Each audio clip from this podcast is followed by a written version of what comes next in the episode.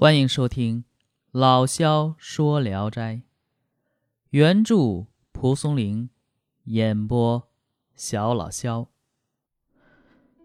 今天讲的这篇，名字叫《葛金》。常大用是洛阳人，爱好牡丹成癖。他听说这曹州的牡丹呐，名冠齐鲁，心中很是向往。正好因为有事到曹州去，他便在一个近身的花园中借住下来。当时才二月，牡丹还没有开花，他只能在花园中徘徊，注视着花枝上的嫩芽，期待着花蕊的绽放。然后呢，他就写诗，好家伙，写了《怀牡丹绝句》一百首。不久，这花。渐渐的含苞待放，而他的旅费呢，也快用完了，他便典当了春衣，流连忘返。一天凌晨，常大用前往花圃，只见一个女子和老妇人在那里，他疑心是富贵人家的家眷，便急忙转身离去。到傍晚，他再去时，又见到他们，他慢慢的躲到一边。偷偷一看，只见那女子穿着华丽的衣服，美艳绝人。正在晕眩迷茫之际，他忽然转念一想：这肯定是个仙女儿啊！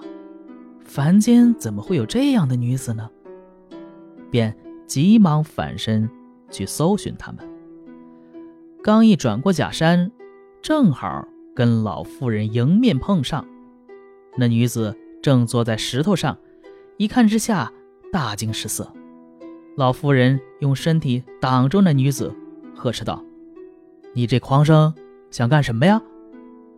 常大用挺直着身子，跪着说：“娘子一定是个神仙。”老妇人责骂他道：“说出如此妄言，就该将你捆了，送到衙门去。”常大用很是惊恐。那女子微笑着说：“让他起来吧。”说完，绕过假山而去。常大用返回时，几乎迈不开步子，想着那女子回去后，如果要禀告父亲兄长，他们肯定会来辱骂自己。他一个人躺在空荡荡的书斋里，悔恨自己太冒失了，又暗自庆幸。那女子并没有做出生气的样子，或许她并不把这事儿放在心上呢。悔恨和害怕交织在一起，一夜下来，竟然病倒了。天亮以后，幸好人家没有前来问罪，他心里渐渐安定下来，而回忆起那女子的音容笑貌来了，所以恐惧又转化为思念。这样过了三天，他憔悴的几乎要死了一样。一天夜里，这灯还亮着，仆人已经熟睡了。老妇人进来了，端着一只碗，近前说道：“我家葛金娘子亲手调制了一碗毒汤药，你呀，赶紧把它给喝下去。”常大用一听，大为惊骇，过了一会儿，说道。我与你家娘子素无冤仇，何至于赐我一死呢？唉，既然是娘子亲手调制的，与其相思得病啊，倒不如喝了这碗毒药，死了还痛快。说完，一仰脖，喝了下去。老妇人笑着接过碗离开了。常大用觉得这药气又香又冷，感觉不像是毒药。一会儿。只觉得肺腑宽阔舒畅，脑袋神清气爽，所以酣然入睡。等一觉醒来，已经是艳阳高照了。他试着坐起身来，病好像已经没了。他心里越发相信那女子是神仙。因为没有接触到她的机会，常大勇只好在没人的时候，想象着那女子站着、坐着。所以虔诚的跪拜，默默的祈祷。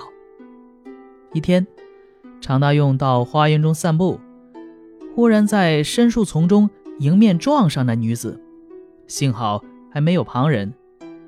他大喜过望，拜倒在地。葛金近前将他拉起来。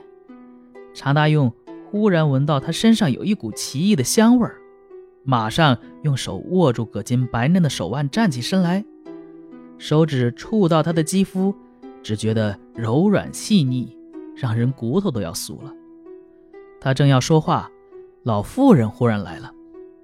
葛金让他躲到石头后面，向南边一指，说道：“夜里，你用滑梯翻过墙去，那四面都是红窗的，就是我住的地方。”说完，就匆匆走开了。常大用好一阵惆怅，竟好像要魂飞魄散，不知道上哪里去才好。到了夜里，他搬来梯子。登上南墙一看，墙那边已经放好梯子了。他狂喜着下了墙，果然看见一个四面红窗的屋子。只听到屋里传来下棋声，他站了一会儿，不敢上前，只好又翻墙回来。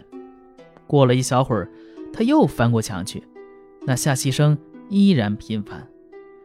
他悄悄走近一看，只见葛金。与一个穿着素色衣服的女郎面对面坐着下棋，老妇人也坐在旁边，还有一个丫鬟在一旁侍候着。他又回到墙这边来，来回折腾了三次，已经到了三更天。常大用伏在梯子上，就听见老妇人说：“呀，梯子是谁放在这儿的呀？”便叫来丫鬟一起把梯子给挪走了。查大用爬上墙，想下去吧，又没有梯子，只好闷闷不乐的回去了。第二天晚上，常大用又去了，那梯子呢，已经预先架好了。幸好四周还是寂静无人。他进了屋子，只见葛金一人坐着，一副若有所思的样子。一见常大用，慌忙地站起来。侧过身子，满面含羞。常大用坐了一揖，说道：“我自认为福分浅薄，恐怕仙人和凡人没有缘分，没想到也有今夜呀。”说完，就亲热的要抱葛金，只觉得他腰肢纤细，只够一握，口中呼气如兰。葛金连忙推阻道：“为什么这么着急呀？”常大用说：“好事多磨，迟了怕连鬼也要嫉妒了。”话还没有说完，就听到远远传来说话的声音。葛金急忙说道：“玉婉妹妹来了，你赶紧钻到床下吧。”常大用急忙钻到了床下。没一会儿，只听一个女子进来，笑着说：“手下败将，还敢再和我战上一盘吗？”我已经煮好了茶，特地来请你共进长夜之欢。葛金推辞说自己已经困倦了，这玉板呢，坚决请他去。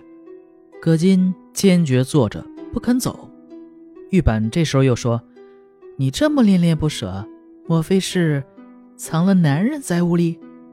说罢，便把他强行拉出了门。常大用爬出床底。是怨恨之极，便搜寻葛金的枕席，希望能找到一件他丢下的东西。但屋内并没有梳妆盒，只在床头放着一个水晶做的如意，上面扣着一条紫色的手巾，芬芳洁净可爱。他便将如意揣在怀中，翻墙回去了。他整理了一下衣服，只觉得葛金身上的香气还在。心中便越发的倾慕。然而，因为有了钻床底的恐惧，就总觉得呀，会有人给他送官查办。反复思量，不敢再去了，只是将如意珍藏好，希望葛金能来找寻。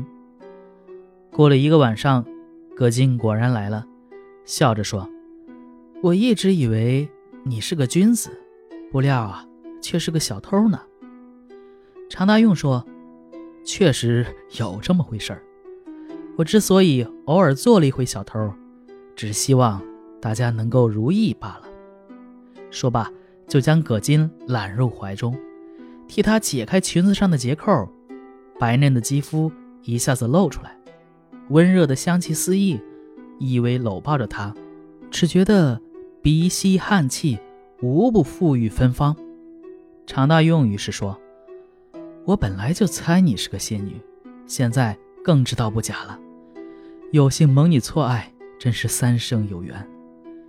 只恐怕仙女下嫁。”终究只是一场离愁别恨呢。葛金笑着说：“你担心的太过了，我不过是那离魂的人间倩女，偶然为情所动罢了。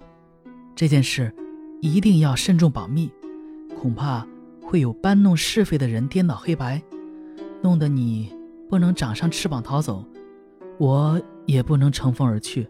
到那时，因为……”祸患分离可比好聚好散要惨呢。常大用答应了他，但终究还是怀疑她是仙女，所以再三询问她姓什么。葛金说：“你既然认为我是仙女，仙人又何必要把姓名告诉别人呢？”常大用又问：“那老妇人是谁呢？”葛金说：“她是桑姥姥，我小时候受到她的照顾。”所以对她不和丫鬟们同等看待。说完，就起身要走，说道：“我那里耳目众多，不能在这里久留。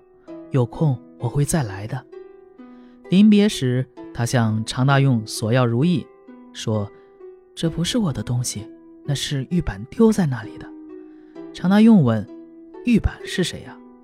葛金答道：“是我的堂妹。”常大用将如意交给葛金。他就走了。